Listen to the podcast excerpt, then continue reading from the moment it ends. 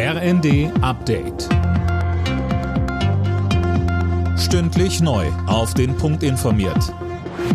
Ich bin Linda Bachmann. Guten Abend.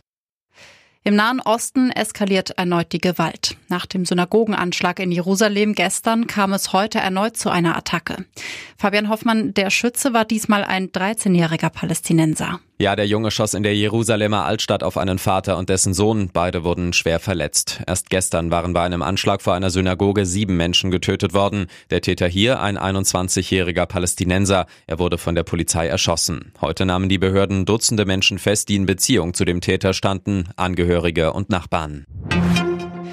Kanzler Scholz hat versprochen, in der Ukraine-Politik die Sicherheit Deutschlands immer im Blick zu haben. In einer Videobotschaft betonte Scholz auch, was Waffenlieferungen angeht. Wir treffen Entscheidungen, die immer abgewogen und international abgestimmt sind.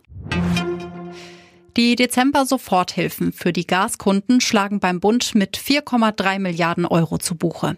Das gab das Wirtschaftsministerium bekannt. Im Dezember hatte der Staat unter anderem die Abschläge für die privaten Haushalte übernommen.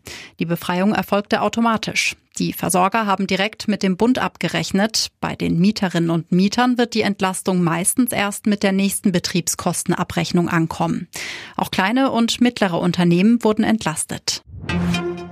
Zwei Geschwister sind auf einem Stausee in Südthüringen ins Eis eingebrochen und ums Leben gekommen. Taucher konnten die 22-Jährige und ihren 13 Jahre alten Bruder nur noch tot aus dem See bergen. Die Polizei geht von einem Unglücksfall aus.